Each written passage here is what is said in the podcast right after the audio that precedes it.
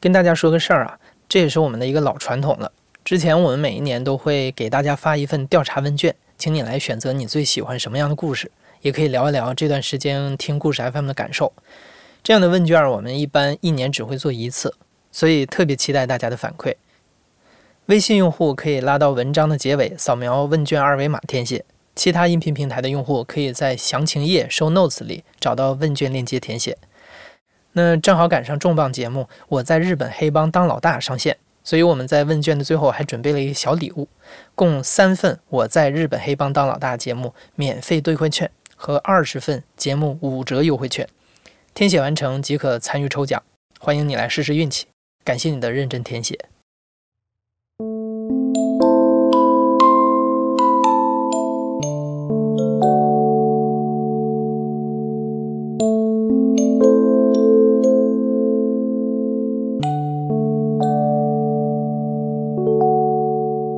你好，欢迎收听故事 FM，我是艾哲，一个收集故事的人。在这里，我们用你的声音讲述你的故事。每周一、三、五，咱们不见不散。在中国，大约有百分之五到百分之八的学龄儿童都有阅读障碍。换一句话来说，每十到二十个孩子当中就有一个孩子是阅读障碍者。但是现实是，这么庞大的阅读障碍群体，并没有被社会广泛的认知到，甚至有很多人都没有听说过阅读障碍这个概念。在中文语境下，阅读障碍有的时候也被叫做读写障碍，这是一种因为大脑功能轻微失调所导致的学习障碍。一般来说，阅读障碍儿童的智力正常，但他们在字词的识别和拼写上都存在问题，在阅读理解方面也会有困难。文字在他们的眼前可能是挤作一团，难以辨认，也可能是顺序颠倒、闪烁不定。他们经常写错字，或者是阅读速度慢，在阅读的时候会出现添字、漏字的情况。对有阅读障碍的孩子来说，文字就好像是一堆无解的符号，而由这些符号引发的困难，常常让阅读障碍者和他们的家庭陷入挣扎。我是乐达，今年四十岁，我的孩子今年十岁了，上小学三年级。他大概三岁左右的时候开始学英文，大概学习到一年半左右的时候，那在这个时候他就体现出。在书写和阅读方面有很大的挑战，就是读的时候会读不出来。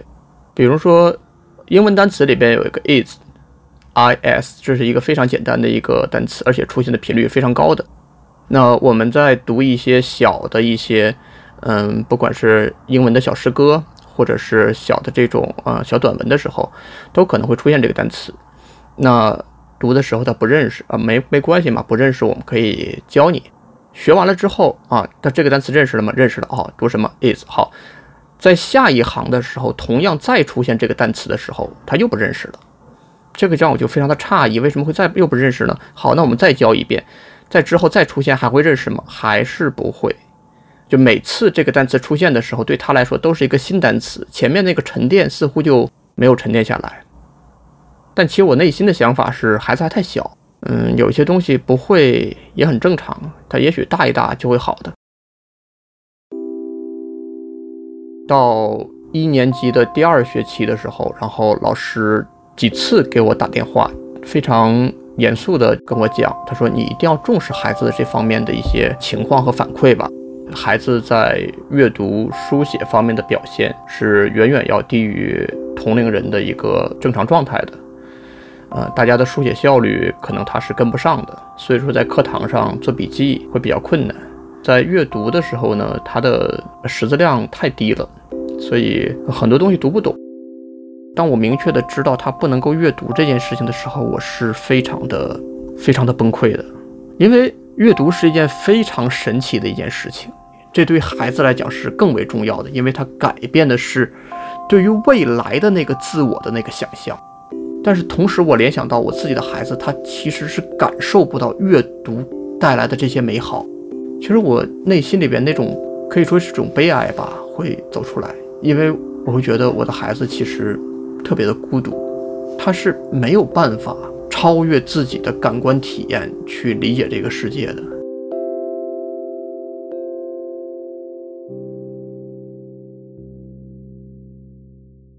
无论是学校的反馈，还是医院的检查结果，都向乐达证实了这一点。他的孩子的确有阅读障碍。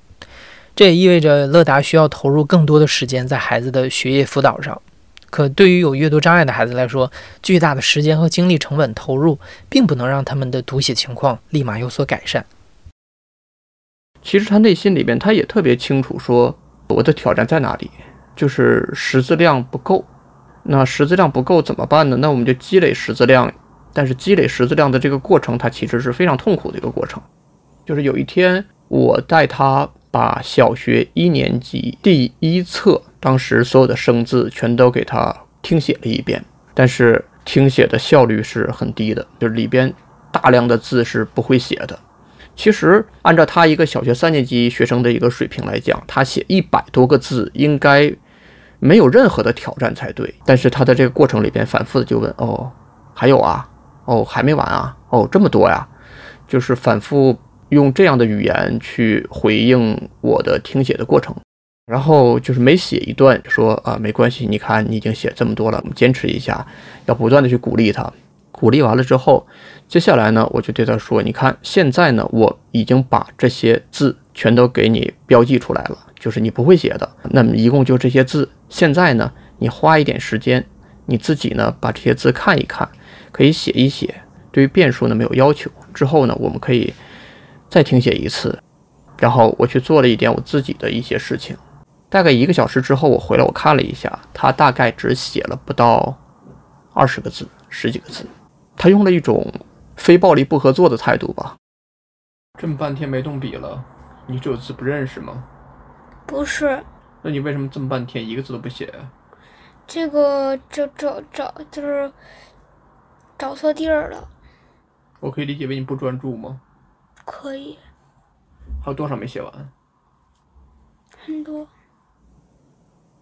为了能够去提升一下学习成绩，我们制定过很多的学习计划。不管是说我们是用这种激励的方式，比如说，如果我们在多少天之内完成哪些学习任务，然后我们就可以一起去做什么事情，一起可玩什么东西。包括像我请假，然后花很长的时间来陪伴他，但结果都是烂尾，最后就都执行不下来，作业压力稍稍大一点。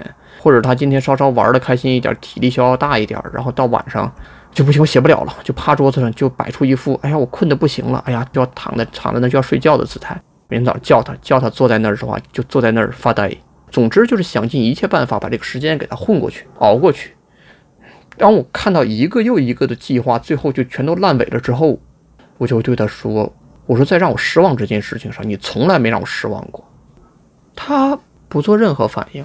他就是在那儿默默地听着。从他的角度上来看的话，就你说的也都对。你说这些问题呢，我也都承认。我知道你期待我什么样子，但是我做不到。作为一个父亲，乐达常常会为自己脱口而出的狠话感到懊悔。可每当他看到孩子对于学习抗拒的时候，他又会特别的焦虑。辅导孩子学业就是一把双刃剑。乐达既不想让孩子落于人后，又害怕无形当中打压了孩子的自信心。特别是对于有阅读障碍的孩子来说，他们本来在学校就可能处在被排挤的边缘。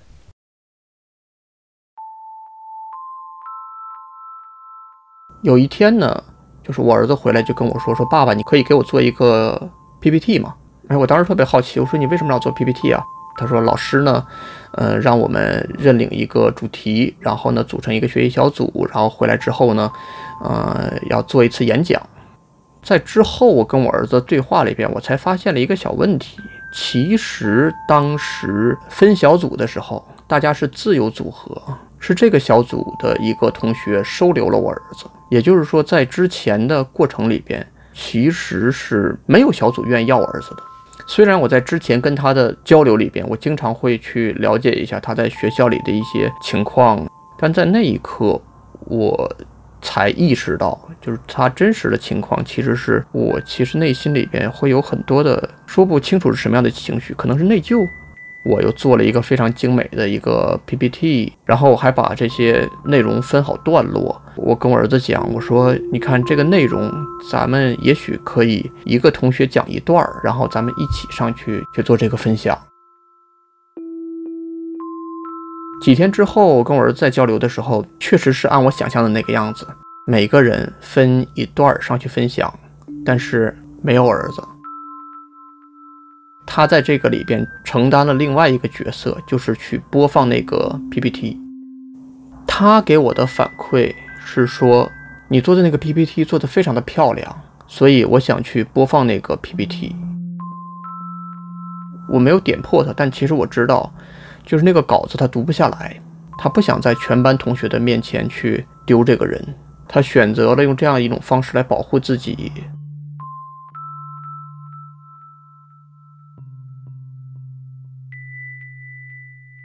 在应对读写困难的过程中，阅读障碍儿童和他们的家庭会感到孤立无援，因为就目前来说，我们的社会整体上都缺乏对于阅读障碍的理解和接纳。钟探对这件事儿就深有体会。钟探是一位儿童读写能力的评估和训练老师，也是一位社会工作者。他从2012年就开始致力于阅读障碍的科普和干预工作。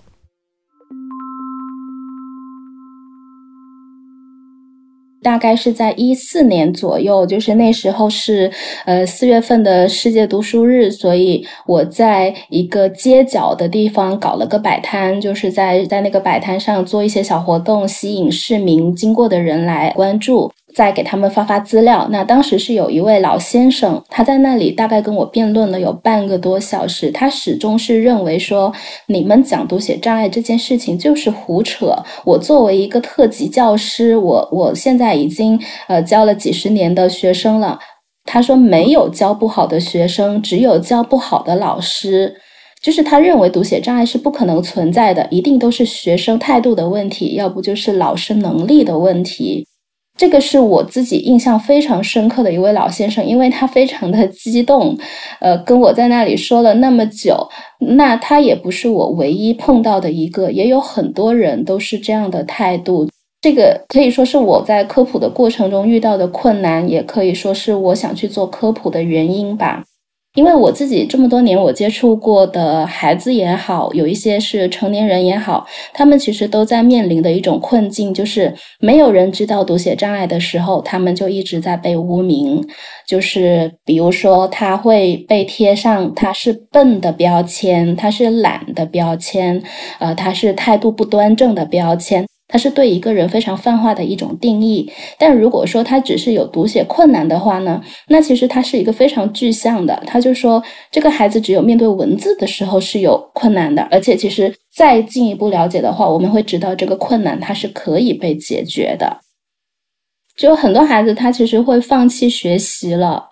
他觉得学习就是等于读写嘛，但是其实学习不仅仅是读写，比如说他可以看视频啊，他可以去听故事啊这些。但是有时候我们太关注他通过文字去获取知识、获取信息的这个途径了，所以我就觉得我们是需要去让家长或者让其他的成年人知道，说这不是唯一的途径的。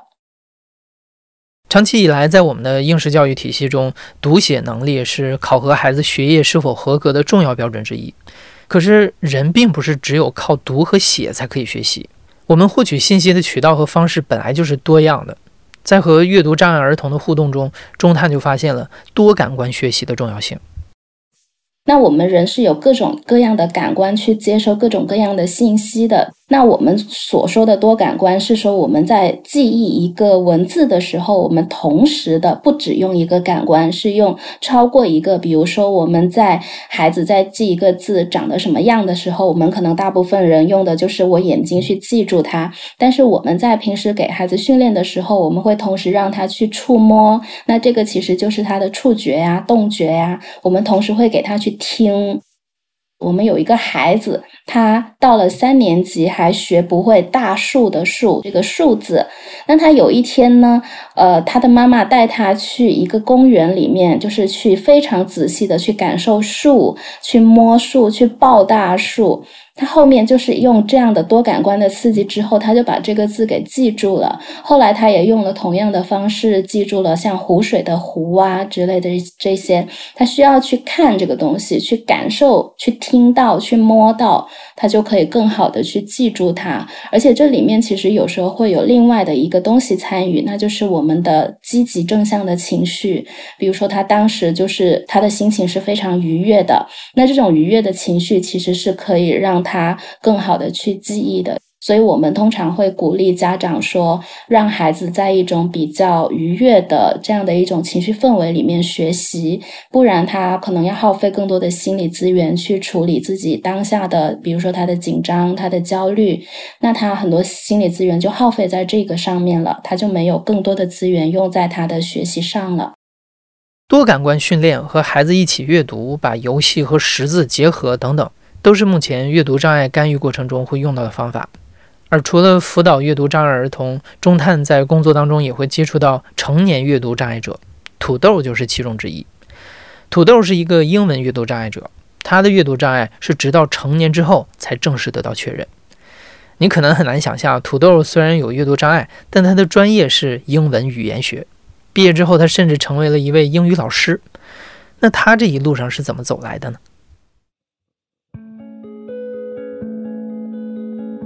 嗯，我意识到自己和别人不太一样这件事，大概非常非常早就有了。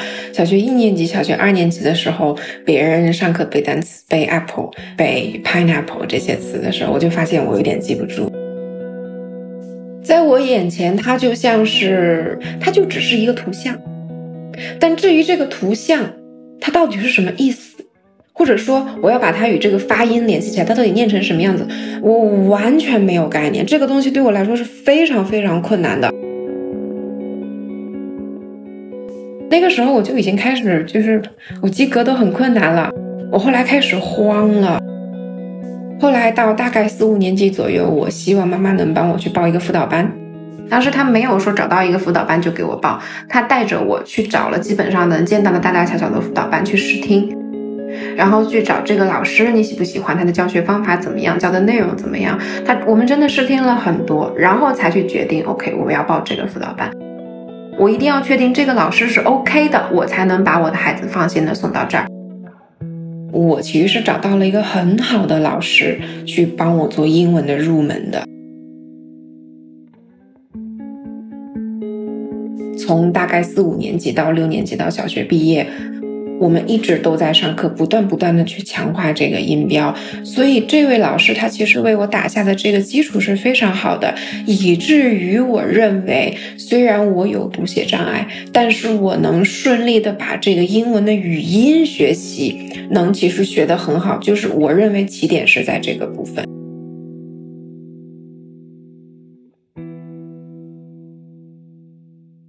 目前有研究者认为。与其把阅读障碍视为一种疾病，不如把它看作是一种独特的信息接收和处理方式。虽然阅读障碍者不能像大多数人一样在阅读的过程当中顺利地完成音、形、意三者之间的连接和转换，但像土豆这样的阅读障碍者却能在这种所谓的缺陷中摸索出自己的学习方法。嗯，初中的学习整体来说还是。嗯，尤其是开始的时候是比较困难的，但是那个时候我会一直逼着自己去学。那个时候我只知道我需要努力，嗯，我不知道什么时候会有结果，但是我知道如果我不努力，我可能就永远都不知道它有没有提高。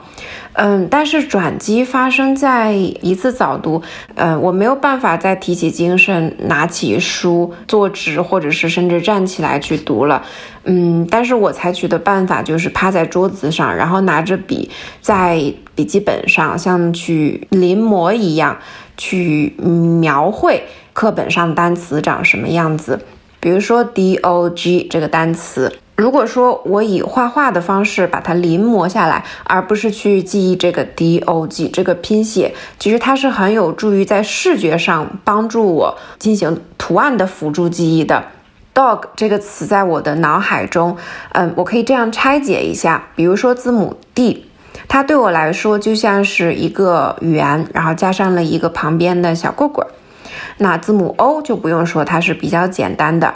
那字母 G 呢，它就像是一个小圆圈，然后再加了一个勾，也就是说，像 dog 这个单词 D O G 组合在一起，对我来说，它更像是三个相互独立的圆，而这个圆的附近呢，它又会增加一些相应的笔画，所以。与其说我在记忆单词，更不如说我像是在记忆一块拼图。土豆发现，这种依靠图像和视觉刺激的画画记忆法对学习有很大的帮助。除此之外，土豆虽然在英语读写上有困难，但他却渐渐发觉了自己在英语口头表达方面的特长。某种程度上来说，口头表达的训练也帮助他进一步理解了文字世界。当时第一个就是妈妈会发现我比较喜欢这种说话的方式，所以她才会尝试去拓展，例如像这个演讲比赛啊，这种辩论呐，或者这种方式，才去帮鼓励我去参加这些比赛。给我带来这种影响最大的，其实真的不是说我去拿到了什么样的奖项，或者拿到什么样的名次。当时给我印象最深的，其实是本身这个去写演讲稿，去不断的去修改，然后你要去根据这个题目，你要去。自己去进行一些发挥，其实这个过程对我来说真的是最最最最快乐的部分。我印象很深的，当时是有一个，嗯，应该是相对来说一个自由环节，就除了你这个本身的演讲稿定稿之外，你还有一个自由环节去展示。当时我展示的一部分是我非常喜欢的电影《简爱》里面最经典的那一段对话，你要去一人分饰两角，真的是沉浸式的把自己放在一个小小的剧场里面。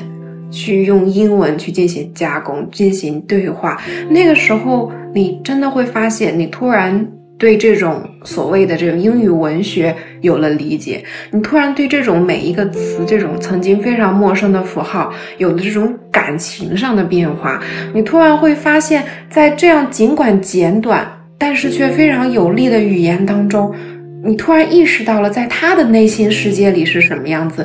那个时候是我。第一次真真切切地感受到了，原来这个曾经对我这么陌生的一个符号系统，它有这么强大的力量。呃，当然我知道，可能对于大多数人来说，读文学本身就是一个很快乐的事情。但是其实对我来说，能理解这件事情，或者说对于一个，嗯，本身对这个语言有困难的人来说，能够去理解这个事情。它带来的愉悦感，这种体会是完全不一样的。它不再是你去背一个单词那种生硬的去记忆，它也不是你再去听见那种录音里面，Hi Sammy，Hello Tom，这这种，它它不是一样的东西，是把你自己放在这个情景下去感受这个语言的力量。初中时期，土豆喜欢演讲和戏剧，喜欢动手操作。他发展了很多在学习之外的兴趣爱好，这些爱好也让他变得自信起来。同时，在面对课业学习的时候，也没有那么焦虑了。可是到了高中的时候啊，学习压力剧增，学校也不允许学生去发展除了学习以外的兴趣爱好了。这个时候，土豆就被迫陷入了一种单一的评价体系里，他的阅读障碍也在无尽的作业、考试和竞争当中被放大，恐慌再次袭来。当时因为学习压力很大嘛，而且我的这个成绩一直努力也不见起色，嗯，所以我特别的焦虑，特别的紧张，我也不知道我该怎么办。嗯，在高三的时候，我的恐慌症是比较严重的，嗯，每一次在考试之前，我都会需要自己到一个安静的地方冷静一下，不然我会这个过度换气或者是喘气。比如说，我因为恐慌症，我出现过好几次我四肢僵硬的状态。那如果说这个四肢僵硬的状态，我不进行控制，不进行，比如说用这个塑料袋控制一下这个呼吸，我可能会在短短的时间内就进入身体强直。那一旦进入身体强直，我的状况就已经会非常危险了。呃，其实我是住校，嗯，但是当时因为就是状态不是很好，所以回家了一段时间，就是去休养。那个时候，其实我妈妈没有对我，就是我们没有什么特别多的语言上的沟通，但是她那个时候做了一件事，对我到现在都印象非常深，就是，嗯，在我最困难的那个时候，嗯，她陪我一起学习，就是我学我的东西，她学她的东西。我早上六点钟起床一起学习，在学习，她也六点钟起床学习。我们遇到困难，我们都是互相打气。所以在接下来的这个一年的时间里，他同时通过了高级经济师和高级会计师两个高级职称。当他通过他的这种非常艰难的努力，在取得了很好的这种成就之后，这种行动的影响，其实带给我的影响是非常深远的。这种行动的影响，真的是要比语言的力量要大太多太多了。所以后来，比如说，如果我遇到问题，你就是闷着头皮去干，你就是一定要坚持。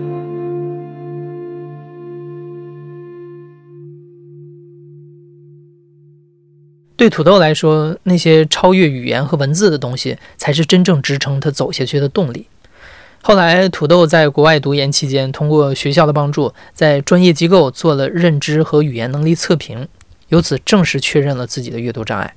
也是从那个时候开始，土豆意识到他并不需要为自己的不同而感到羞愧，因为在一个包容多元的教育体制里，阅读障碍者可以被看见。也可以不受干扰，更加平等的享受教育和参与竞争。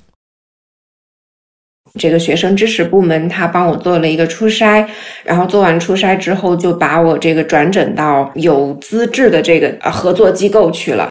嗯，转诊之后，在当时这个合作机构做的流程，嗯，基本上就是做一些包括认知的一些测试啊，语言能力的一些测试，嗯，然后统计出来各个指标。它有一个过程是那个听写单词，这个听写不是常规的听写，它是一些非常奇怪的一些发音的组合，它它不是真正的词汇，嗯，也就是说考察你这个音和形能不能对应起来嘛。然后当时这个医生他做这个测试，他就他盯着我非常的仔细，我我想写，但是我真的写不出来的这个过程被他记录了下来。那通过这一整个流程下来，其实这个我当时的这个医生已经可以给出一个确实是读写障碍的判断了。但是他在大概十几天之后给我出了一个正式的纸质报告，这个纸质报告包括我做的所有的测试，以及为什么做这个测试，以及我最后得出的这个数据的。呃，维度的分析，嗯，包括通过这些测试之后，那这个机构会建议学校给出我什么样的这个调整或者说支持策略。比如说，我最后得出的这个结果是在我每一项需要考试的时候，学校给我延长这个百分之二十五的测试时间。然后，这个安排考试的教务的这个老师会单独发一封邮件告诉我，那在这一场考试里，你不用特别担心，你会延长百分之二十五的时间。那比如说，可能我这一科的这个任课老师也会收到这个邮件，他可能比如说他会在考场上安排到我一个比较相对来说比较角落的位置，因为我要延长时间之后，别人可能就收拾书包，然后考完就走了，这个会影响到我，所以他可能就会把我安排在这个。角落的位置尽量减少对我的干扰。那这个其实后来证明真的是有很好的效果的。我之前可能普通的考试就是一个我会很努力的学，但最后能达到就是一个非常中等的成绩。因为说实话，很多卷子我是做不完的。但是到后面延长到这个二十五的呃分数之后。我真的是可以达到很不错的成绩的，因为我有时间去加工这些信息，去思考我到底背过什么，这个我在老师课堂上到底学过什么。其实它真的是很有必要的。还有一些，比如说像读写障碍，有一个很常见的特征就是，嗯。很多人会在这个输出方面比较有困难，比如说写文章，比如说口头表达会有困难。那呃，回应到，比如说像在这个大学当中啊，你可能会写论文，可能会给你稍微延长几天的这个截止日期，这样会有助于你多一些时间去进行修改或者改写。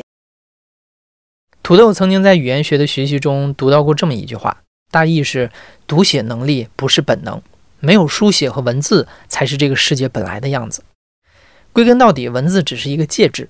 通过借助一些并不复杂的支持手段和类似于语音文字转换软件这样的辅助科技，阅读障碍者也一样可以上学、考试、工作。可能当年挣扎在学习中的土豆也没有想到，自己现在会成为一个老师。而对乐达来说，尽管阅读障碍不会在他的孩子身上消失，他们的未来也显得不可预测，但是乐达没有失去信心。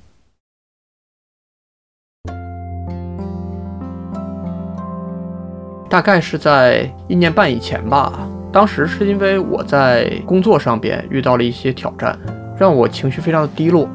有一天我儿子就跟我说：“他说爸爸，你能陪我下楼去玩吗？”嗯，我看了看他说：“我说我不太想陪你玩，但如果你要想下楼的话呢，我可以陪你下去走一走。其实我感觉可能是他陪我下楼走一走吧。然后到了这个就是楼下的时候，我们俩就漫无目的的就那么压马路。我儿子就问我，他说：“爸爸你怎么了？”嗯，我说：“我说我内心里面充满了恐惧，对自己年龄的恐惧，对工作压力的恐惧，对未来不确定的恐惧。”然后我儿子听了之后就一脸懵的，然后就问我说：“那是什么？” 我就说：“我说。”就是我，我觉得我自己这么大年纪了，还一事无成的，我害怕自己这么稀里糊涂的过完了一生，然后被别人看不起。我儿子听了之后就沉默了一会儿，然后他就问我个问题，他说：“他说爸爸，我很喜欢画画，这个画画要考级吗？”嗯，我当时也没过脑子，张嘴就说：“说嗯，需要吧。”然后我儿子又问我，他说：“哎，爸爸，达芬奇考了几级呀？”我说达芬奇考了，哎，就一下子就这个问题就引发了我很多思考，我就感觉我头顶上在那个时候嘣儿就有小灯泡亮起来了，就突然间有一种 豁然开朗的那种感觉。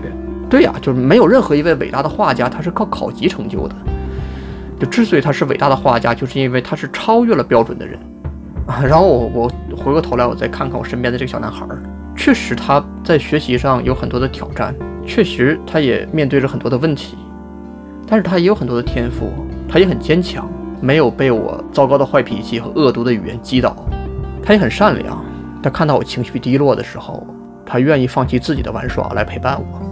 我觉得这些品质非常的重要，或者说我相信这些宝贵的品质将来能会让他为自己的人生创造，谈不上创造价值吧，创造一段有意思的旅程。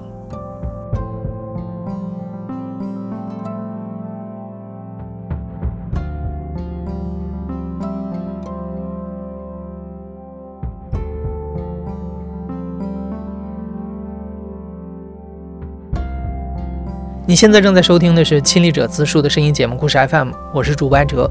本期节目由玉箫制作，编辑野捕，声音设计桑泉，实习生施雨涵。感谢你的收听，咱们下期再见。